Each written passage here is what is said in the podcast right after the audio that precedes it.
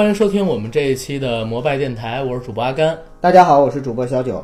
非常高兴呢，又能在空中和大家见面儿。嗯，啊，这是我们摩拜电台的第一百零一期节目。幺零幺中狗，这是我联想到第一个词。你这话对咱们主播有点得罪人。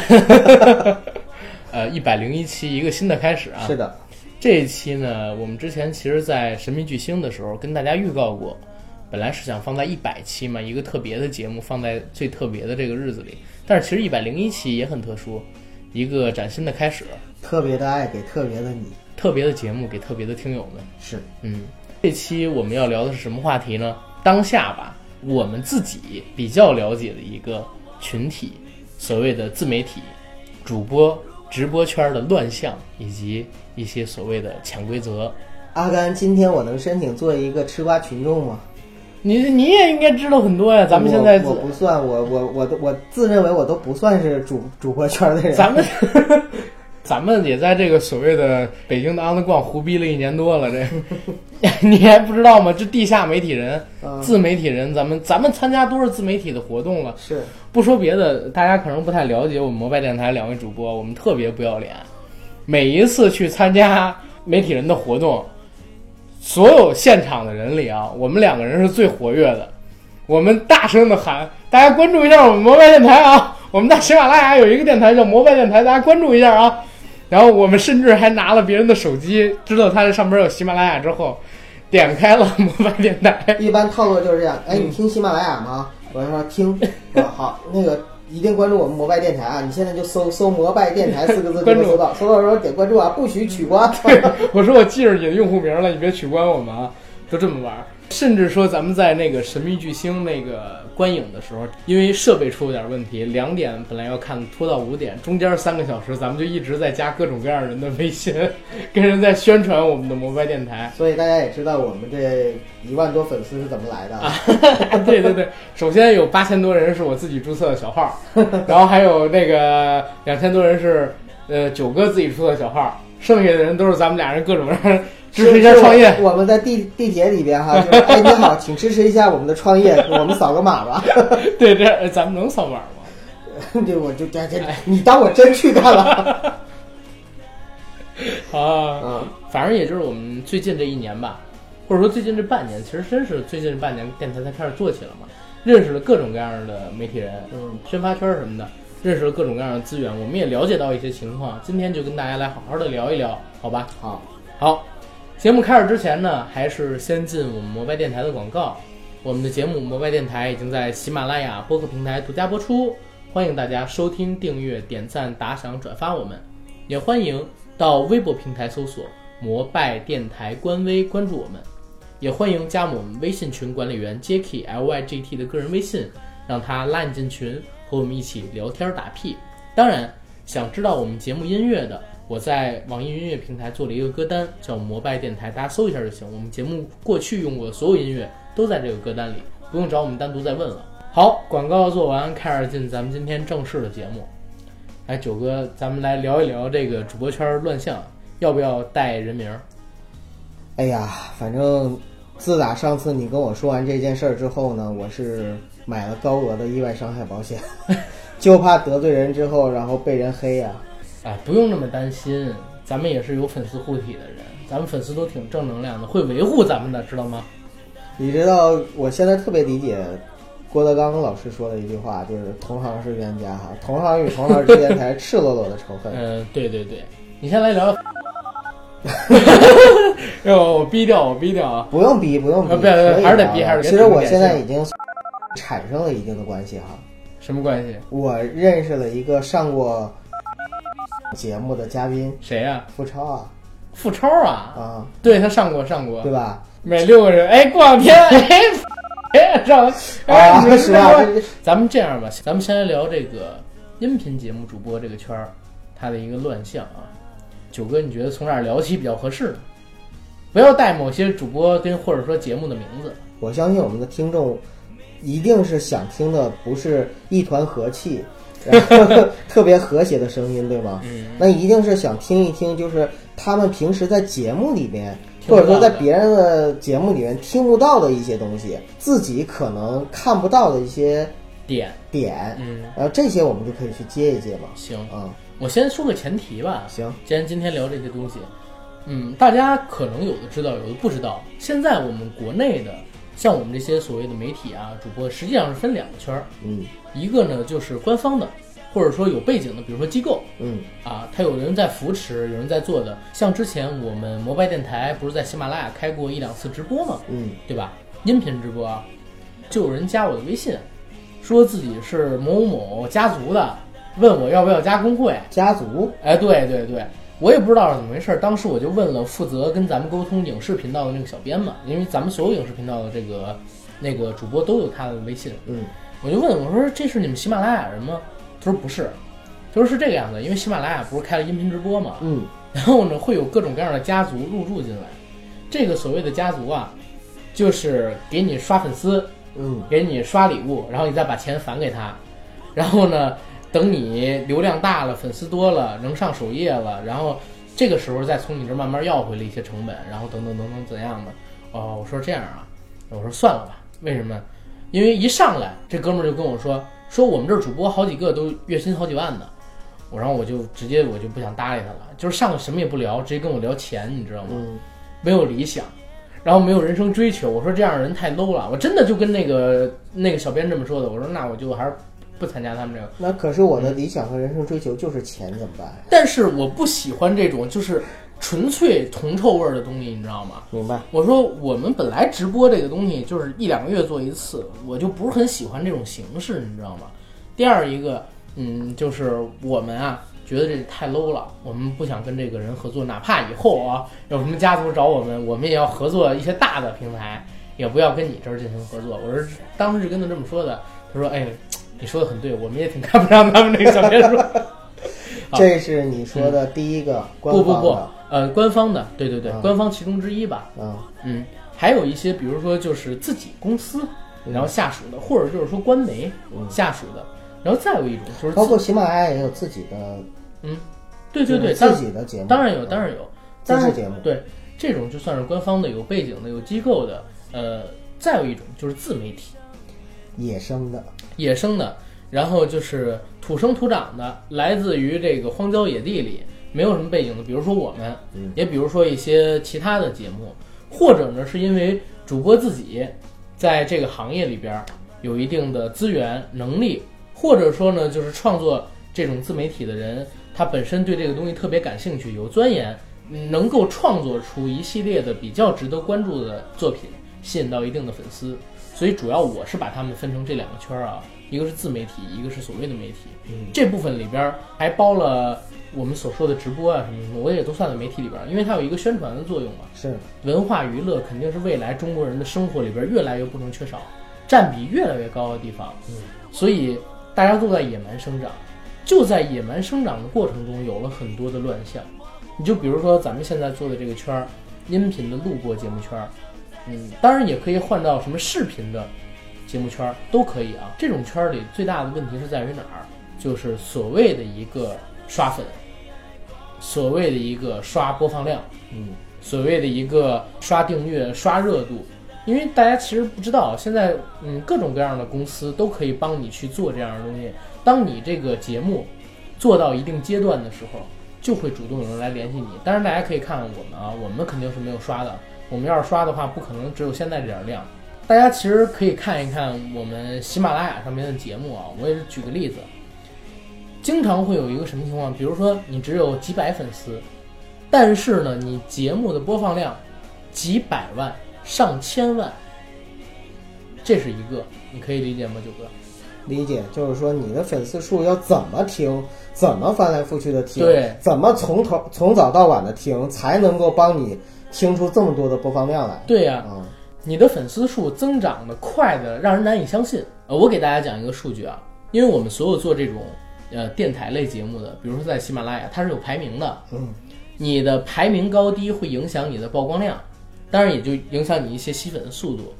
但是呢，你排名的高低是根据什么来的？你的播放量，然后你的当日订阅增长量、你的粉丝活跃度等等这些来综合评定的。我们摩拜电台呢，最近几个月基本上就是徘徊在喜马拉雅所有节目啊，这个我挺骄傲的，前三百名吧，嗯，主播的前三百名就是我们的粉丝活跃度。它这个是怎么算的啊？比如说你有一万个粉丝，但是你这一万个粉丝里边有一百个人给你评论了，这一百个人就是你的活跃度。嗯，你如果有十万粉丝，里边只有十个人给你评论了，那你的活跃度也会很低。它不会因为你是小节目，或者说你的排名就那是不是我可以这么理嗯解？比如说，如果我就有五个粉丝，但是我这五个粉啊不丝不评论还是还是要有一定的这个基础的啊，啊，你最起码要有一两千个粉丝才可以有这样的排名，你明白吧？要不然你怎么都是很低很低的。反正相对而言，我觉得比较公平啊。嗯不管你是几十万的因为它是一个比订阅率嘛，。对，它是一个比率，算你的活跃度嘛，然后算您这个主播的排名。我们一直都排在前前三百名的，但是呢，我发现了一个情况，我们现在比如说有一万多的粉丝吧，对吧？我们每期节目第一天上传，一般如果是大家感兴趣的题材，三千播放量，二十四小时之内有三千的播放量，一小时之内大概是三百到四百左右的播放量。如果是大家不感兴趣的题材，比如说我们之前做吴尊老师的专访，嗯，这个节目二十四小时才一千多的播放量，不到两千，这是一个很正常的当量，我认为是这样的，因为我们的粉丝活跃度还算 OK。我们每期节目下方的评论数、评论条数，大家可以去看啊，因为我也没刷过，每期评论条数基本上都是在呃七十条以上嗯，啊，也有到达二百条长、一点的话，对对对一百条，一百条，而且如果是有热点的节目的话，会更多。啊，会更多。比如说一百五十多条，比如咱们每期的《人不为所往少年》，或者说吃鸡那期节目，还有就是聊 PG One 那期节目，都已经快两百条了，甚至说还有更多的。但是呢，但是啊，我发现了很多其他的节目，比如说一万多的粉丝，刚刚更新一小时，我靠，收听量七千，然后刚刚更新一天，收听量三万。对不对？我觉得这个完全是不可能的事情。为什么？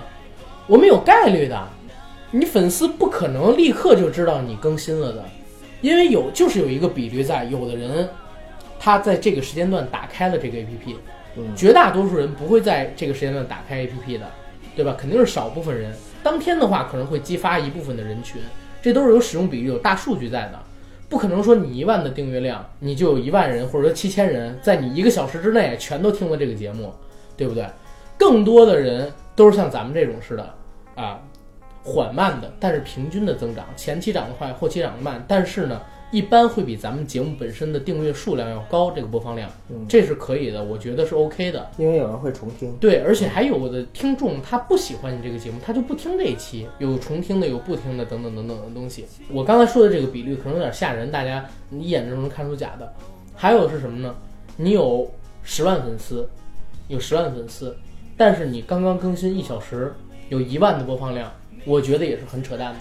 相当于你的用户里边，在这一刻，十个人里边就有一个人打开了 APP，知道你更新在这一小时里边。就比如说咱喜马拉雅有这么高的活跃度吗？我觉得是没有的。因为这个东西呢，我们也只是一个看到了现象，并且进行了猜测。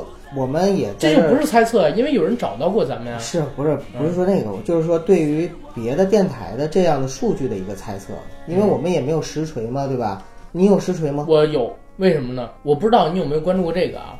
我是发现有一个什么情况，就是咱们说一个比较知名的节目吧，很有名的主播，姓高，嗯，姓高，但是他很矮，然后呢，就是长得很瘦很紧。这个主播呢有一个节目，大家可以去看啊，在喜马拉雅现在更新，基本上是两百多万还是三百多万还是几十万的订阅啊？他订阅量没有破千万，也没有破几百万。但是他这个节目每期出来两千多万、三千多万的播放量很正常。你觉得就是几十万的订阅用户，甚至说一二百万的订阅用户，怎么可能就是在几天的时间里边儿就给听成几千万的播放量？嗯，对吧？我觉得这个肯定是实锤了。而且还有一个东西啊，为什么这么多的节目主播要去刷这个播放量，去刷这个粉丝？因为啊，你刷的这些量全部都综合起来的话，因为现在不单单有刷播放的，有刷粉丝的，有刷订阅的，居然还有刷点赞跟评论的。哦，啊，当你刷完这些之后，它会影响你的这个排名的。有很多排名靠前的主播，可能他已经很难出就是质量很好、很吸引自己听众的作品了。这个时候，他就以这种形式来维持自己的一个热度。那我能不能啊也这样理解？，嗯，阿文，就是如果他把这些，比如说评论什么都能刷上去的话，嗯嗯，会不会也对他接广告的时候谈价钱有一个很好的帮助啊？那当然是有了。就比如说，你看我的节目，啊，播放量、粉丝，还有这个评论数等等等等，这个每期都这个额度，那你让我这个接个广告的话，是不是我这个覆盖面有多大？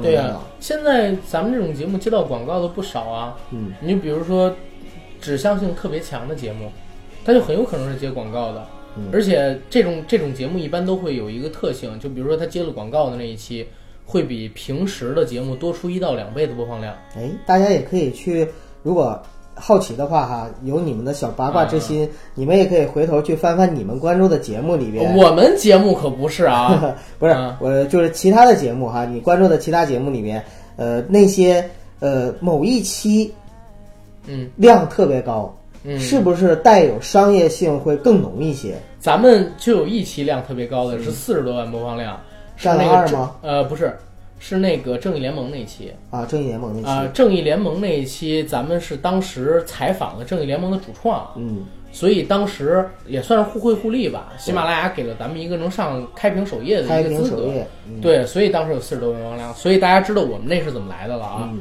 不要再去 折腾其他的一些东西。这是我我我们这个圈儿里的一个乱象，我觉得是这样的，好多人都在干这个事情，而且现在说实话，因为自媒体时代嘛，大家都有各种各样的方法赚钱。你开微信号赚钱 OK，然后你做节目接广告赚钱也 OK。节目接广告赚钱，除了这个之外啊，还有一种赚钱的方法，就是去攻击某些东西赚钱。诋毁，对，诋毁某些东西赚钱也是有的。这个其实，在咱们录播圈里很少，在直播圈里特别多。嗯，比如说，大家经常能看见那个直播圈里边儿各种骂战，对吧？甚至说，快手上边有一个什么叫特别低俗的一个人，叫什么？我忘了三个字儿的，呃，快手。啊，快手上。啊、嗯。特别低俗的一个人，大概三千多万粉丝吧，还是将近三千万粉丝。他是靠骂他师傅出名，他师傅呢也跟他对骂。之前跟大家说这个是我师傅，他带我出道，然后转头他们俩人就骂，骂的特别狠对方，然后靠这个两个人各涨几百万的粉丝。后来被人揭发出来，哦，他们两个人是恶意的，互相去诋毁，就是让粉丝是故意的。对，故意的。但是为什么说是恶意啊？他们因为互相诋毁对方，让自己的粉丝给自己刷礼物，比赛谁给谁刷的多，给对方一个好瞧。实际上自己约出来打一架不就行了吗？你让你粉丝刷上千万、上百万的礼物，打架呢？打架你是要花医药费的，甚至还要 这是收钱的是吧对我这让粉丝刷礼物是又涨粉儿又赚钱的。还增加知名度，对，对吧？说哎，这俩人吵架，快手最大战 最大战争，然后等等等等的。这个其他的什么熊猫 TV 啊等等也经常有这样的情况，主播之间互相骂战，实际上就是为了涨粉儿，为了挣钱。大家也别太关注这些东西啊，因为你说实话，你有他挣得多吗？主播圈、直播圈里啊，还有就是所谓的推手。我们现在说的自媒体比较少有这类型的东西，但是比如说有官媒、有机构做支撑的，经常会有推手在。有没有听过一个主播叫旭旭宝宝？号称国服第一游戏主播，他自己的话基本上老是在说一个数据，说自己直播的时候经常会有所谓的倍数存在，就是你本来只有五千人看你这个直播，会变成一万人在上面显示，会显示两万人、三万人等等等等。大家看所谓的这个主播啊，刚一开播，啪几万的粉丝就开始在观看了，实际上这也是做不到的。我我曾经也试过，我有一个哥们儿。在那个腾讯直播，大家知道吗？还是企鹅直播？我忘了他那个 A P P 名字叫啥了。当时是刚刚运行上线，问我们愿不愿意注入，给他就是提供一些好的直播的资源，或者说直播的节目给他们。我当时试了一期，我们刚开始播的时候，真的就零人，慢慢的变成几十人，后来他们给我们推到首页上去，很快一千人、两千人、三千人、一万人就来了，这些所谓的这个听众啊，等等等等的东西。但是到了后来呢？再去看其他的一些主播，经常一开播，几十万人就在。首先他自己粉丝量也没有那么多，第二一个呢，怎么可能？还是我那句话啊，就是大家都会在那一一个时间段就打开你的 APP，然后去看着你，肯定都要有一个增长的过程。比如说旭宝宝经常会自己报，哎，我这怎么一开播就十万人了？按理说应该是有一个几千人、一万人、两万人这样的一个过程，然后慢慢才会长到这样一个规模。那怎么突然就这样？他经常会说，这也是爆出了一个新密码。主播圈儿这样事情很常见，大家听到的所谓的千万主播、亿万主播有有，但是不一定真值那么多钱。为什么？因为很多有公司的背书在，你很难知道他粉丝的一个真实量是多少，还有每期看他直播的人真实量是多少，甚至说会有这样的情况，他自己呢约了一些人，然后把钱给到他们，让他给自己刷礼物，在评论里引起骂战，找一个所谓的土豪粉丝跟他对骂，说你看我有多喜欢谁谁谁谁，我就给他刷多少多少，引得对方也跟你互刷，刷完了之后，平台再把所谓收走那个分成退给这个主播，然后自己留一部分，主播把另外那个人弄来的钱，哎，这么一分，这是直播圈的。听你这么说啊，我怎么感觉其实直播圈的这些主播们才是这个中国最具有煽动力的这样的一些人。直播很也有牛人，嗯，真的也有牛人，但是说实话，很少有有文化的人，有值得你去给他所谓的去刷礼物、花知识去购买他给你提供的服务，娱乐也好，或者说是这个知识也好，我特别想看到一幅画像，就是给主播刷礼物的粉丝他们的一个群体。如果能够，比如说像央视啊或者哪个电台能够，呃，做出这样的一个纪录片来，然后就是对这个粉丝群体做一个画像的话，我特别想，特别好奇，想要知道都是些些什么人在给主播刷礼物，然后再给直播的这些人作为那种铁杆粉丝。甚至我曾经看过一期就是电视台采访 MC 天佑的这样的一个纪录片，嗯在纪录片里边好像是天佑跟呃另外的一个大主播吧，当红的主播，呃要进行一个什么 PK，好像是呃评选一个进行一个什么评选。那么他最后的时候呢，就是差了一点儿的时候，啊啊、各种打电话，就像找客户一样找自己的金主，然后呢让这些金主呢就是给他就是再继续刷投钱，对，甚至自己也想拿出拿钱来去砸，然后呢做这个决定，到底要不要砸钱去把这个刷上去，等等等等，嗯。都有这样的一个问题。对，而且咱们这儿你刚才提到的一个问题，就是他给金主打电话，嗯，对吧？就是因为这人真的给你刷了很多钱，真的有金主，对他真的给你刷了很多钱，你哪怕你真的不认识他，你也一定要加他微信，跟他现实生活中认识一下，是的，对吧？嗯。然后这就引申出一个问题，女主播的问题，嗯，女主播的问题，大家想一下啊，我是一个女主播，阿甘现在是一个女主播啊，我有大概几十万的粉丝，包括你了，然后比如说我在某一个平台上直播，嗯，有一大哥真的给我刷了几十万的礼物，他加我微信，你说我能不加吗？让你出来吃个饭，你说我能能不？吃吗？对吧？吃个饭吃完了之后，问我能我能不吗？对不对？我能不吗？所以说实话，这个直播圈啊，大家真的去了解一下，会发现所谓的这些主播呀，一个一个的全部都烂的可以，真的是烂的可以。然后当然你不能一下子就一棒子打死所有人，我没说人女主播干嘛，就是陪吃个饭啊，不是，就是说吧，怎么说，就是？嗯，在这个圈子里边，肯定是生态环境不是特别的好，对，嗯一定是有好人。嗯，但是呢，乱象导致不那么正的人占了大多数，因为这个东西说实话来钱快，真的是来钱快。呃，咱们经常可以看到很多所谓的女性主播就是好看，然后去唱唱歌、跳跳舞，没有任何其他的才艺，然后其实这些我都算是比较接受的。嗯，我特别接受不了的是那种你卖丑、恶心人，然后各种猎奇，然后呢各种各种就是挑战你自己的这种人类的观感极限的这样的东西。对，你看还是以快手为论啊。嗯，不知道为最近为什么总爱看快手，我靠，我是不是变恶趣味。啊，真有点恶趣味。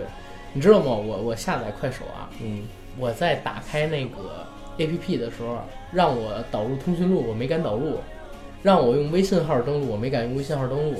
嗯，我用手机号注册了一个账号，这个号没有绑定任何的通讯录跟我的 A P P 其他的东西，嗯，就是不想让我其他朋友知道知道道你在用我在用快手。那你的节目里都说出来了。不是我节目里说出的，说出我现实生活中的朋友不知道啊，好的，对不对？我现实生活中的朋友档次还挺高的。一句话暴露，嗯一句话暴露了你现实生活中就没朋友。有朋友啊，不是，嗨，最起码我的朋友听这个的很少，我很少有让他们知道我有个电台的，真的。嗯我也很害怕发现他们在玩快手，这个互相就会变得很尴尬，因为我们经常会坐在一起骂快手，说的低俗，你知道吗？像咱们俩还有时候一起批评，但是其实咱们俩都有快手，是吧？我没有，你没有吗？我真没有你没注册过吗？注册过，就是我以前曾经下载过，看了看完了之后呢，很好奇嗯，但是看了几天我又放下了，啊、因为那个东西确实真的不吸引我。是是，你知道里边儿就是我真的是猎奇，嗯，里边儿经常会有吃一个比他脸大两圈儿的那个什么猪大肠还是什么东西盘成的东西，嗯，特别恶心，但是就是吃各种东西，就是恶趣味，就跟我看那种血浆片一样的恶趣味。吃各种东西真的很多啊，很多然后还有卖丑，就是真的是看耍猴那样的性质。我在看这个节目，因为我为什么要听快手啊？里边有好多的主播，我第一次发现《西游记》八三版的《西游记》有那么大影响力，嗯，好多人指着这个活着。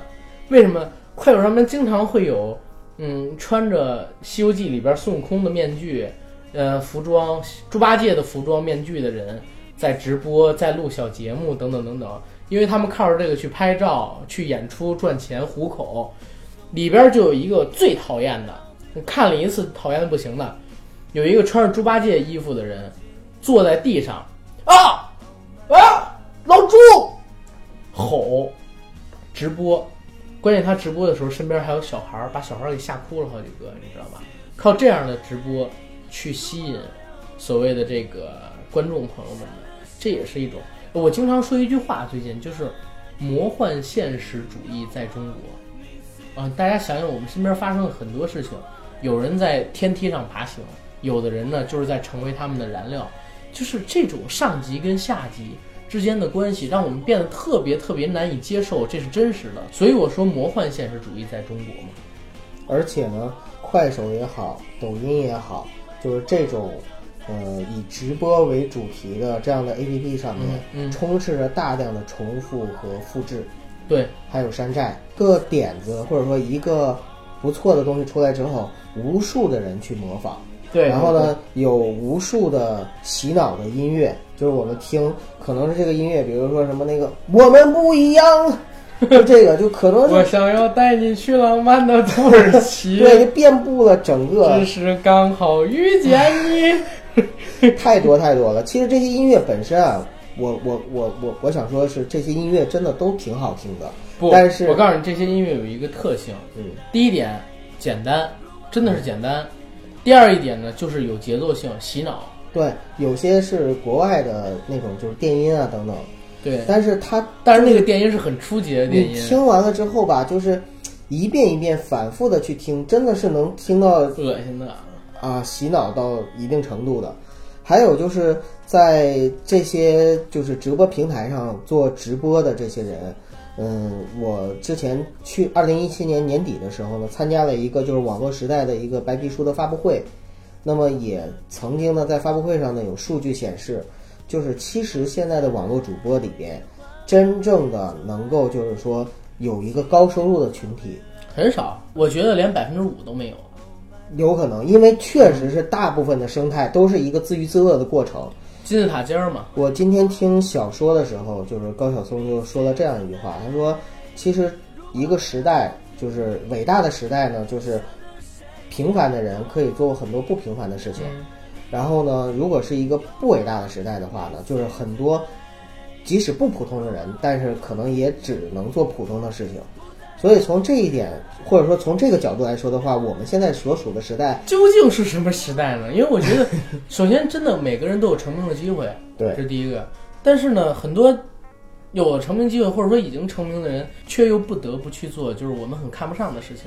只能说很困惑，但是我还是觉得说有这样的一个时代的话，对所有人，至少对我来说，我认为是好事，因为它让我看到了更多的可能性。对，最起码让我们发声了。嗯，对，让我们发声。因为如果不是因为这样的时代的话，可能你我也只是一个普普通通、默默平默默咱们现在也是，你不要太高看自己。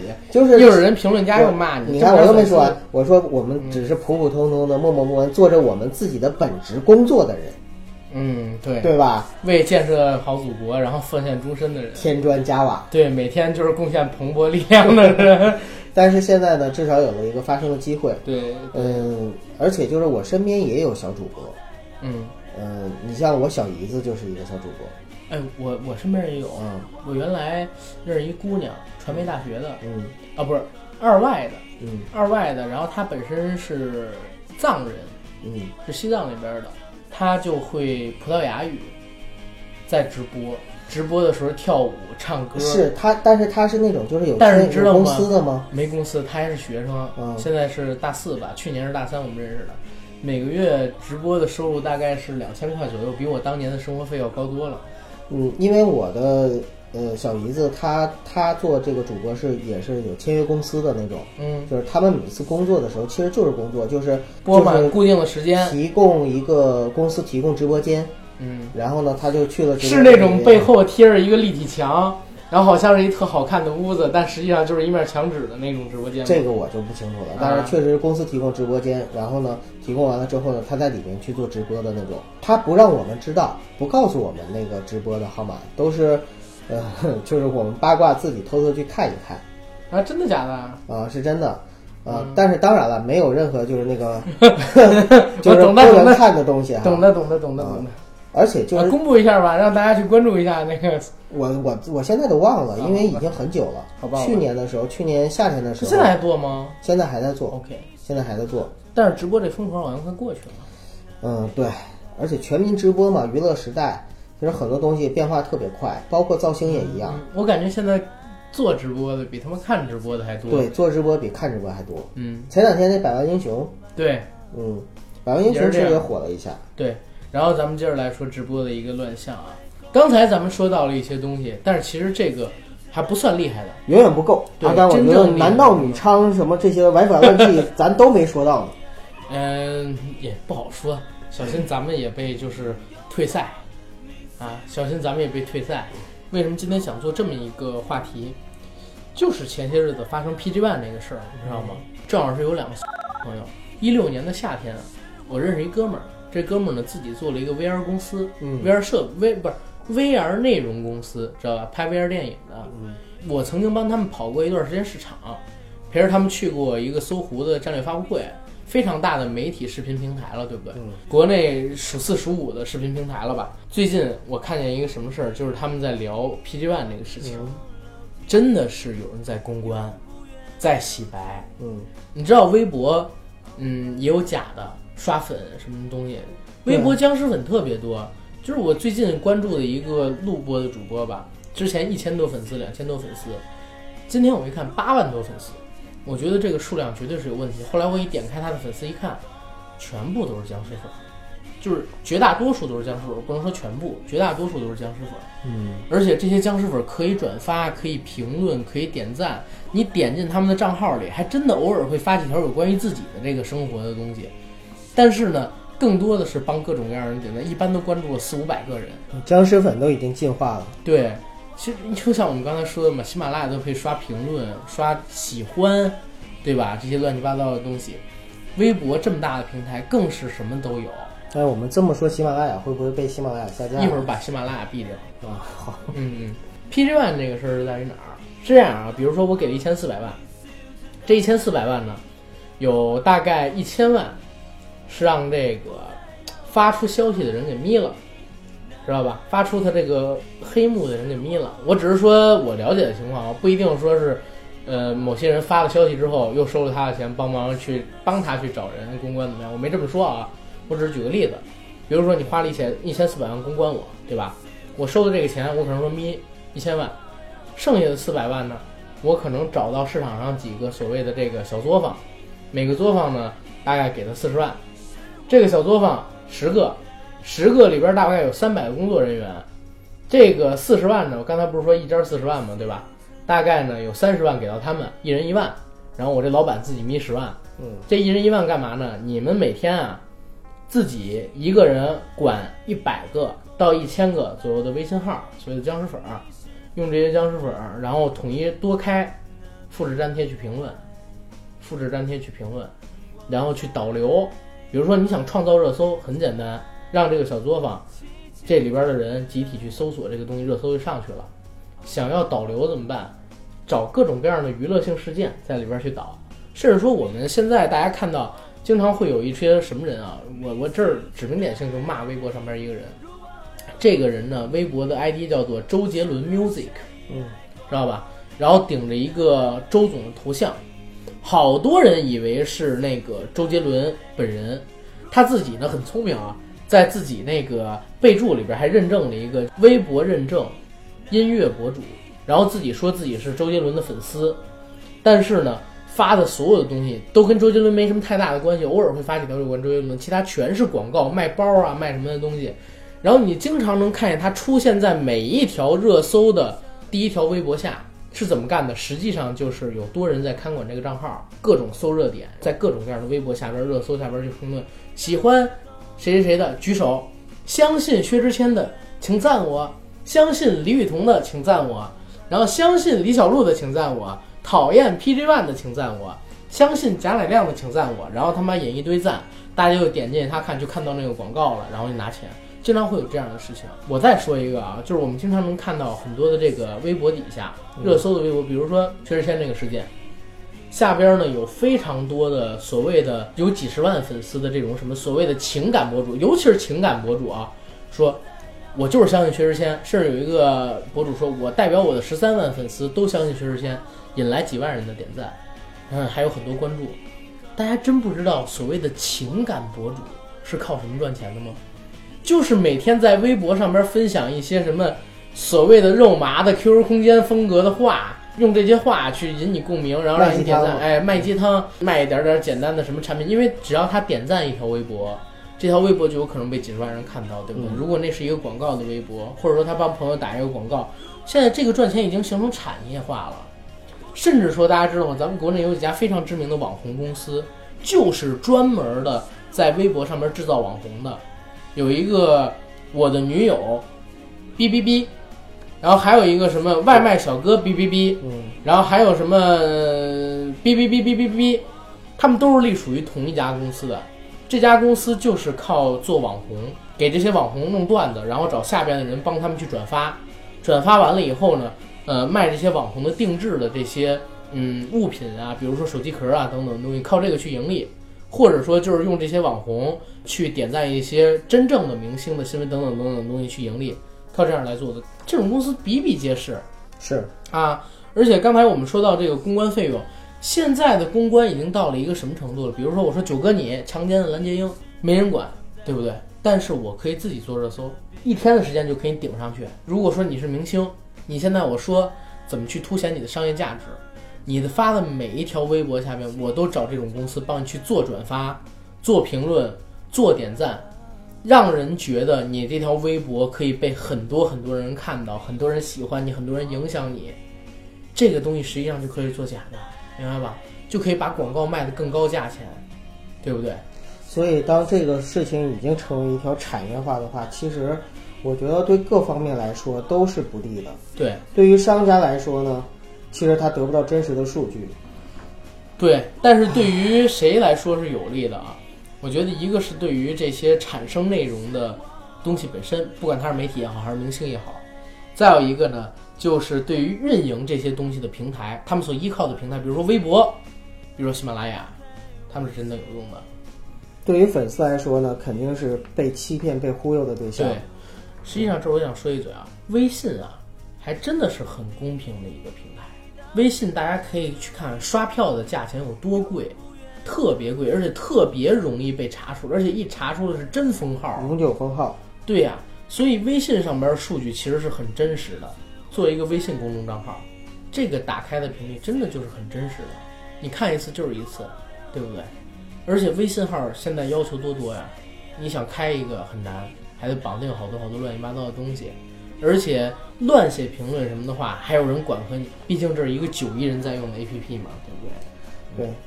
接着刚才的话，对于整个市场来说呢，这样做的话，只会让这个市场慢慢的失去一个公信力。对，失去公信力之后，包括平台，就我们刚才提到这些平台，当它失去公信力的时候呢，其实也就意味着会面临着被其他新的平台或者新的模式淘汰的这样的一个可能性。对于整个社会来说，哈，嗯我觉得如果说这些东西都变成了产业的话，那对于很多的真正的有才华的人来说，他可能就也是渠道变得更窄了一就些，更窄了，因为就像我们说，被假的所有的东西都被假的包包围了，然后都是一个潮流了。那你要是想出淤泥而不染，就是变得非常非常难。对，而所以哪天我们真的去刷数据，大家别骂我们。你要是想，呃，有的时候就是这样，就是你去做假，变成了一个，并不是为了盈利，而是为了变成了追求公平。对，我只是想做了假之后，跟大家一样站在同一个起跑线上去竞争、去玩这个事儿因。为明明我们做的很好，那这个就变成了一个非常可悲的事情。对对对，我觉得哎，你这句话说的特别好，特别特别好。现在就咱们这些圈子里边所谓的一个乱象，我原来是真的不关注的，或者说原来真的不了解，就是在做了咱们摩拜之后，嗯，我才慢慢的接触到这些公司的人，接触到这些主播，接触到这些节目，接触到这些所谓的公关公司团队，我才了解到这些情对，况。知道这个是怎么运作，对，是怎么回事儿。一整条产业链，嗯，而且就算咱们现在聊的这些上映的电影啊、电视剧，也都有运作的，推广怎么做，宣发怎么做，我们其实都是知道的。对于听众朋友来说哈，你说这个世界是很大也很精彩，但是这个世界真的也很湿、很潮湿，里边充满了各种各样的水分。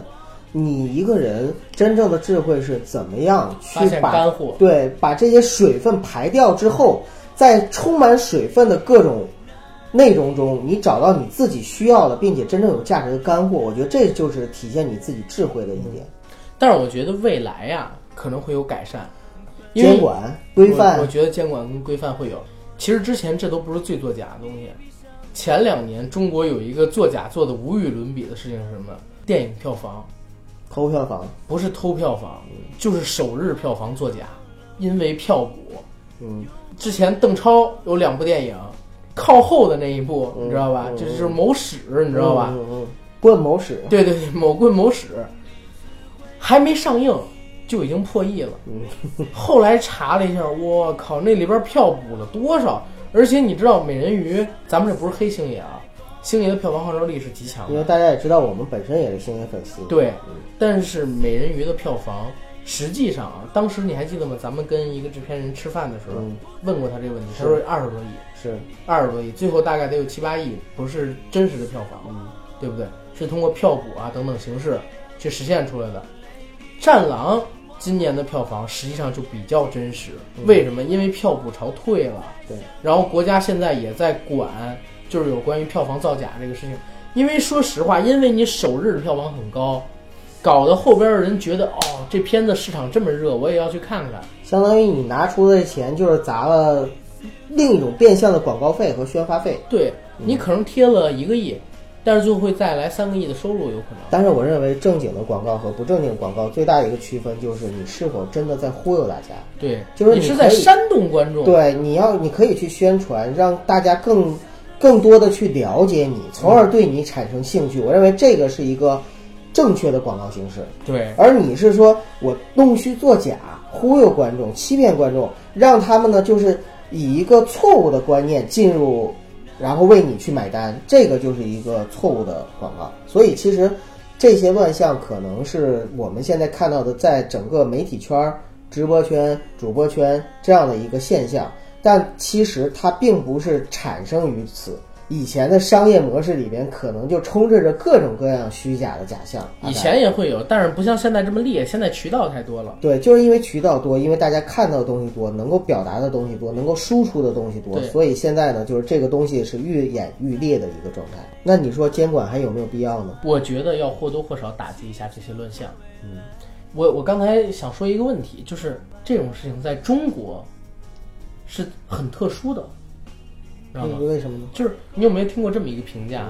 中国是一个很奇怪的国度，我们用了三十年的时间走完了其他国家几百年要走的路，是，而且我们中间省略了很多环节，就是在我们还没有把电视普及到每个人之前，手机就先一步的把他们打开了视野。是，而且是因为手机来了，之前本来因为 PC 端才能连入的网络世界，本来也没做完普及的，也突然之间全部都普及了。甚至有多少人是从看着那种电视机，直接就到了智能手机的时代，对对对对中间连一个电脑的过程都没有。对，而且中国大家现在不知道，我们的新媒体还有自媒体之发达，在全球我觉得是排到第一名的。好莱坞的电影都在中国学习怎么做新媒体营销，取完经之后，才开始在推特还有就是他们的 Facebook 上边儿去推广咱们已经运用在电影上边的那一套。